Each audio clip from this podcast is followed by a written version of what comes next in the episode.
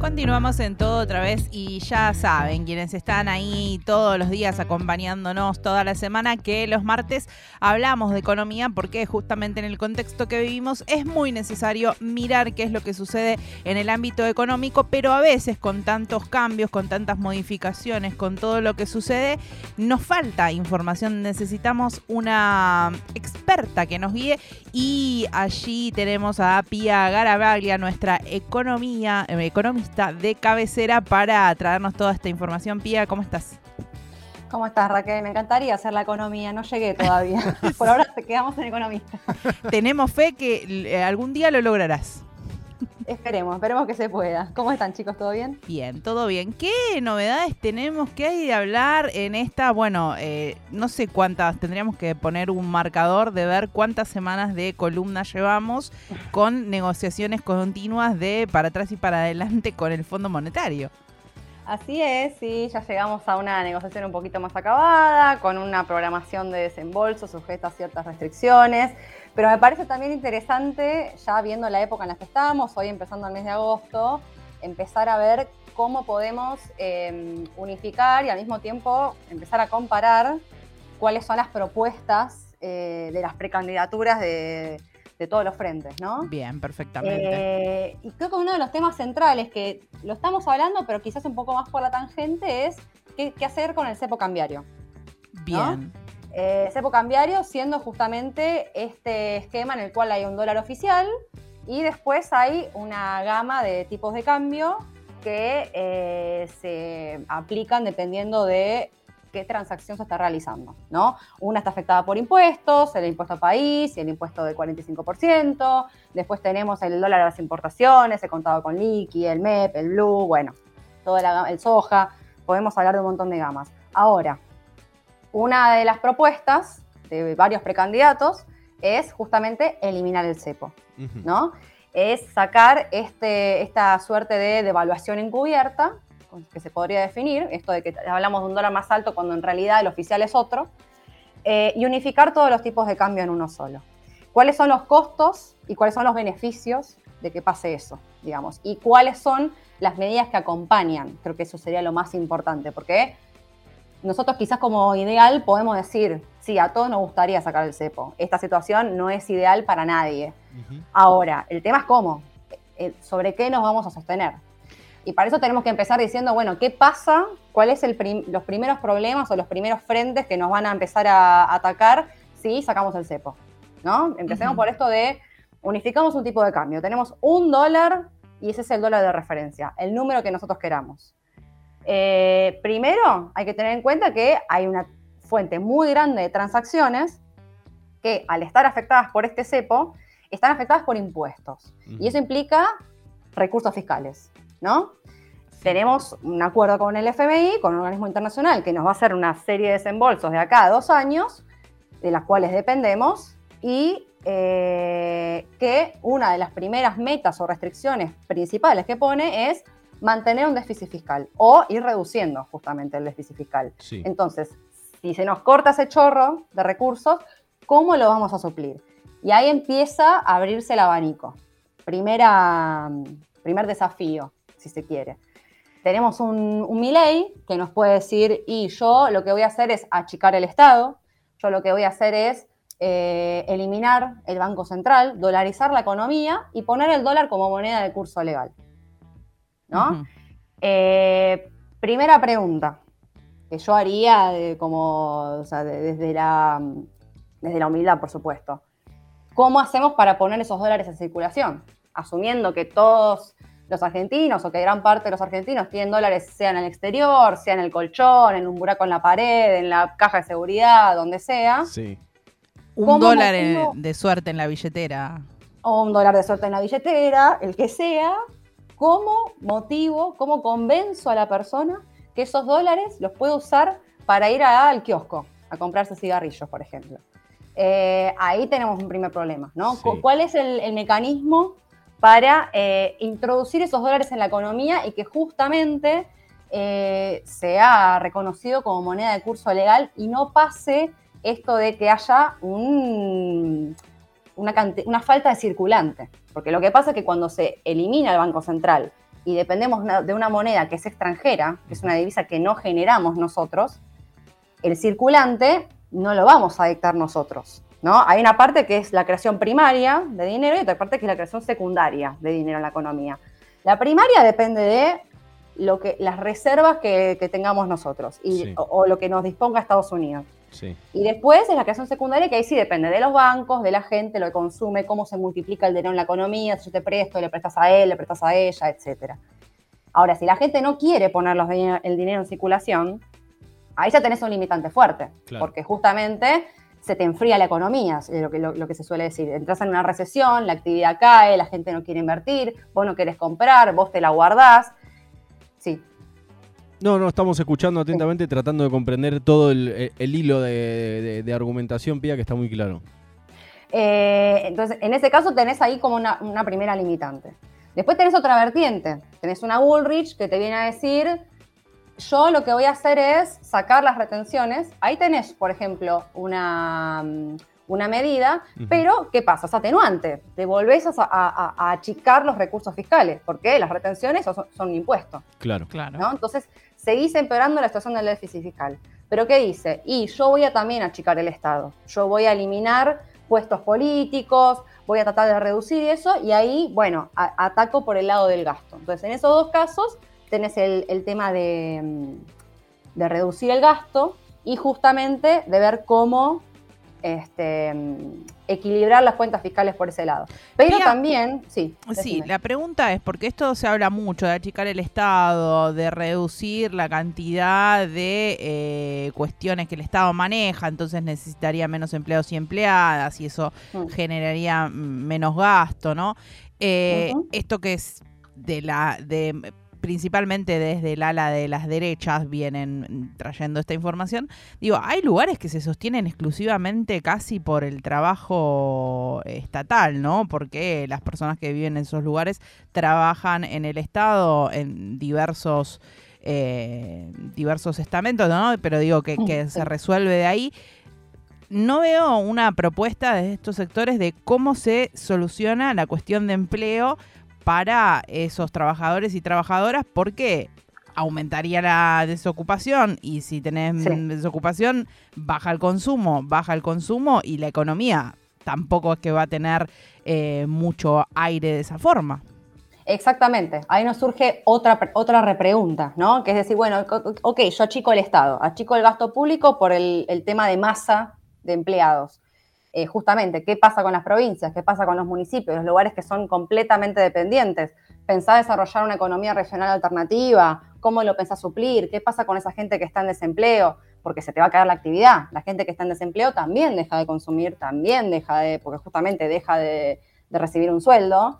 Y la actividad se te vuelve a frenar. Entonces, en consecuencia, la gente vuelve a dejar de invertir. ¿Cómo le decís a una, em, una empresa que invierta para que absorba a esos, trabajadores? ¿Con, qué subsidio o, de qué, qué, tipo de sector económico querés apuntar?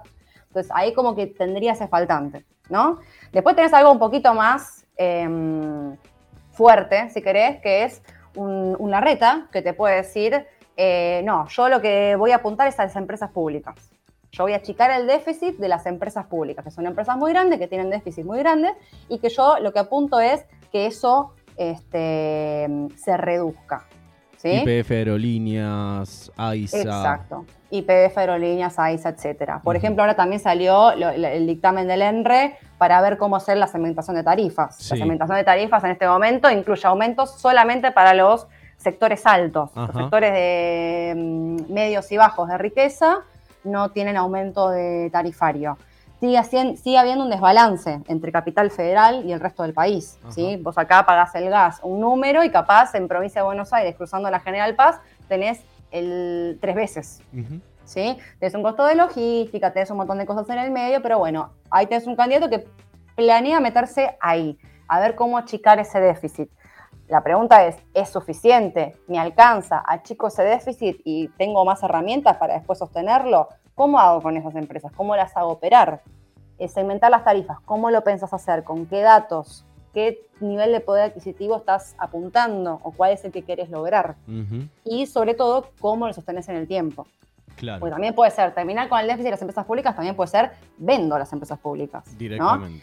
Y ahí es un one shot, porque vos tenés la plata cuando la vendés, pero después no tenés más ingresos, lo que ha pasado en los 90. Eh, ¿no? Prácticamente, sí. Y justamente respecto de esto de segmentación de tarifas o la quita de subsidios a varios servicios básicos, eh, el ejemplo más claro lo tenemos 2015 con Mauricio Macri también, digamos, pensando en estos candidatos, precandidatos y precandidatos de la derecha, donde los porcentajes de aumento, la verdad que no lo sé, Pía, pero eh, fueron de un saque... una- 300%. Una locura. Creo que Exactamente, exactamente. Y cuando fueron así de grandes, justamente, después, si no viene la contracara, que es bueno lo que esperaba Macri, por ejemplo, era que llegue un afluente de inversiones, Claro. eh, que se establezcan en el país, que se sostengan en el tiempo. Si eso no te llega, ¿cómo lo haces? Por ejemplo, me voy al otro lado, tengo un Sí. Grabois que dice, Sí. yo voy a unificar la moneda. Ajá. Yo quiero proponer una moneda eh, de, de- de Mercosur o de algunos países de Sudamérica Sí. para justamente fortalecer la economía de esta región y atraer inversiones y blindar, si se quiere, eh, el comercio el, el que desfavorece, digamos, ¿no? Sí. Porque le protejo el tema de las importaciones porque las tengo un poco más baratas, quizás puedo negociar con Bolivia el tema del gas, a ver si puedo tener un poquito más de este, ventaja al momento de negociar las importaciones de gas. Ok, ahora, ahí yo me pongo en abogada del diablo, eh, aviso por las dudas. para Dale, que- dale, dale, vamos. Para que vean que la, el- la finalidad es esta para justamente hacernos pensar. Bien. En ese caso, bueno, ¿cómo convencemos a un Brasil, por ejemplo? ¿Cómo convencemos a un Brasil para decir, ok, unificamos la moneda? ¿Qué te doy yo? ¿Qué me das vos? ¿En qué condiciones? Brasil está negociando con China. Nosotros también Claro. estamos negociando con China. ¿Qué tipo de propuesta tiene China? ¿Es como la de Estados Unidos? ¿Es distinta? ¿Cuáles son las ventajas y las desventajas? ¿No? Porque a ver, eh, esto lo, lo hemos charlado en otras columnas, ¿no? Hay como una tendencia geopolítica como dividirse entre o, o Estados Unidos o China. Pueden ser los dos iguales, pueden ser los dos diametralmente opuestos, no lo sabemos, pero hay que tener en cuenta que si nos vamos a meter a comerciar o a depender de alguno de ellos dos, bueno, hay que tener en claro primero cuáles son las condiciones que necesitamos nosotros. Claro. Por ejemplo, que las importaciones, eh, no, no- no podemos depender de importaciones con una persona o con un país o con una región si eso es en, en detrimento de nuestra propia actividad o industria o de nuestro empleo, por ejemplo. Eh, después, además, lo que tenés es justamente un Brasil que compite con vos. Claro, porque ¿No? Brasil tiene muchos de, de los productos, los commodities y demás que, que comercia con otros países, son los mismos que tenemos nosotros. Entonces ahí, ¿cómo, cómo ponemos en la balanza eh, esa relación con Brasil para poder esto reemplazar la moneda o, como dice Grabois, por ejemplo, utilizar el real en vez de, del peso? No. Exactamente. Y encima hablamos de un Brasil que tiene una industria un poquito más desarrollada. Nosotros si la queremos desarrollar más, ¿qué hacemos? Porque justamente nos puede, este, puede representar para ellos una competencia que nosotros queramos desarrollar esa industria. Entonces, ¿cómo hacemos? ¿Nos dividimos? ¿Apuntamos a un sector que ellos no? Porque si vamos a automotriz y ellos no nos van a mirar bien, por ejemplo. Mandemos a Scioli, ¿no? Que ya fue y vino 14 veces y puede tener ahí como cierta cintura para manejar ahí estas negociaciones, ¿no? Claro, en ese caso capaz ahí ya tiene un poquito más charlado el Claro. asunto y podría ser un poco de, un poco de, no sé, por lo menos de charla de, de viejos conocidos. Claro, claro. En ese caso. Vuelvo un poquito atrás a esto que estabas anunciando, justamente decías, cuando fue el gobierno de Mauricio Macri, cuando fue presidente, hizo ese aumento en eh, distintos servicios que no se reflejaron tampoco en la inversión de las empresas, porque las empresas decían, no, el servicio es malo porque no invierto en infraestructura, y no invierto en infraestructura porque las tarifas no se condicen con el servicio. Y cuando se aumentó Claro. la tarifa, igual no hubo ni una inversión de nada, siguió todo funcionando de la misma forma, pero más caro. También en el gobierno de Mauricio Macri hubo medidas elevadas con eh, llevadas a cabo con respecto al cepo cambiario, levantar el cepo cambiario, no de- Sí. eso tampoco funcionó, digo. Entonces, ¿por qué ahora vienen con la misma propuesta de remover el cepo cambiario si ya vimos que no, no fue beneficioso para la economía de nuestro país? Para mí lo que pasa es que son pasos que no se pueden dar eh, en simultáneo, que se tienen que dar consecutivos, pero justamente en un plazo. Por ejemplo, si yo digo, y el subte en la ciudad de Buenos Aires es muy barato, habría que eh, hacer que la empresa sea sustentable si queremos que funcione mejor o lo que sea. Por ejemplo, por hablar del subte y no hablar del gas, podría hablar del gas, de la luz, de lo que quieran.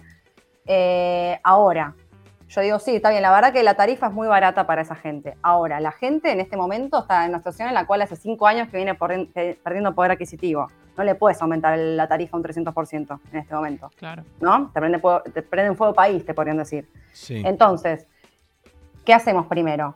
Y primero tenemos que generar una, una forma de recuperar el poder adquisitivo, empezando por la inflación, porque es lo que erosiona más rápido y por igual a, todos los sectores de, la población. Poner que el más rico lo, erosiona menos que el más pobre, todo lo que quieras, pero eh, ya es una situación en la cual, viste, 100%, 120% de inflación ya es... Em, un mes estás bien, un mes estás mal, y dos meses estás mal, y no recuperaste, y recuperaste un poquito, y compensaste, y agarraste otro laburo, y te otra changa, y así. Y estamos así.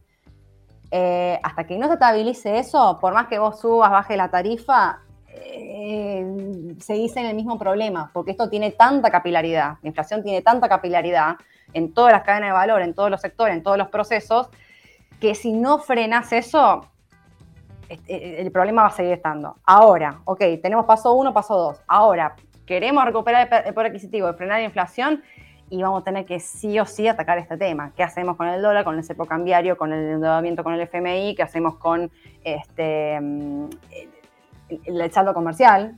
la, situación de importaciones, de exportaciones. Entonces, son cosas que van todas de la mano, pero que, y esto lo digo con todo mi pesar, no sé si se pueden atacar en cuatro años. Tiene que haber un pase de postas, un plan de sustentabilidad que sea quien esté, lo tiene que seguir llevando a cabo, sin empezar cada cuatro años de vuelta, porque eso es lo que se está empezando a notar que, y en cuatro años, por más que yo anule todo lo que hizo el anterior, me parece que vuelvo a quedar en la misma, o si dejo algunas cosas, pero que son cosas medio sin criterio y me vuelve a pasar lo mismo. El problema que se topan todos es la misma, que es tipo, no me alcanzan los dólares para eh, tener una actividad económica sustentable, ¿no? Tengo lo que se llama la restricción externa. Tengo una cantidad de dólares que es finita y que yo no genero lo suficiente para equilibrar mis cuentas, no solamente para pagar importaciones, sino para convalidar la demanda de dólares, porque la gente también ahorra en dólares acá. Entonces, el tema de limitar la demanda de dólares lo puedes hacer con impuestos, con cepo, todo lo que quieras, pero el cambio de idiosincrasia de que la gente deje de ahorrar en dólares y es en el largo plazo no es algo que vas a poder acabar ya. ¿no? Le tenés que generar confianza, que el peso, que cualquier moneda que sea alternativa sea algo, un instrumento en el cual la gente confía, que esto no, no pasa que un mes no te alcanza y que el mes siguiente sí, pero que más o menos, que hasta que no llegue, llegues a una situación sostenida de estabilidad, la gente no va a poder confiar en eso. Entonces, ese tema, bueno, lo vas a tener que atacar más adelante pero sí tenés lo urgente, que es pagar las cuentas, equilibrar tus cuentas y que la gente deje de seguir perdiendo poder adquisitivo. Eso sería como para mí lo, lo fundamental. Pía, bueno, nos queda un poco claro que no importa qué candidato, tanto en la interna de Bullrich, Larreta, en un, eh, Juntos por el Cambio, como la interna de Unión por la Patria, si queremos, Grabois, Massa, hay muchas ideas, pero aparentemente ninguna de estas eh, funcionaría sola y eh, en una sola experiencia, sino que se tiene que construir con el tiempo. Veremos. Y sí, completando la esfera masas así, eh, porque nos faltaba masa, si querés, como para completar la ensalada. Y en ese caso sí, habla más un poco de fortalecer las exportaciones, el acuerdo con China y eso, y es bueno, ¿cuáles exportaciones? No podemos ir a todo al mismo tiempo, al mismo tiempo no tenemos una bala de plata, no podemos ir solo, no sé, al litio. Entonces, creo que es momento de empezar a pedir un poco más de claridad, eh, más, más que titulares, yo sé que es difícil, el momento de elecciones es algo que quizás es un poco utópico de pedir, pero... Eh, el objetivo está, creo que está, claro en todos. Ahora es momento y aprovechar hasta octubre de darle un poquito más de rosca al tipo de propuesta, ¿no? El, paso a paso, el equipo económico, el equipo este, que acompaña, que va a tomar ese tipo de decisiones, quiénes son la formación, de dónde vienen, qué a hacer, qué capacidad política tienen de hacerlo también, porque a veces lo que puedes decir está perfecto, pero si no tenés la palanca, capaz a veces eh, es muy difícil. Eh, creo que eso sería como los, los lineamientos que podemos empezar a escuchar y a discutir en las próximas semanas. Perfectamente, Pía, muchas gracias por traernos esta información y seguir eh, permitiéndonos pensar de cara a estas primarias, bueno, justamente cuáles son las propuestas económicas de los principales precandidatos y precandidatas. Muchas gracias. Gracias a ustedes, chicos. Hasta la próxima. Pasaba Pia Garabaglia, nuestra economista de confianza que pertenece a Poco Ortodoxas. Como siempre saben, las pueden buscar en Instagram y escuchar de economía, siempre con esta visión de género que es tan importante para tener en cuenta.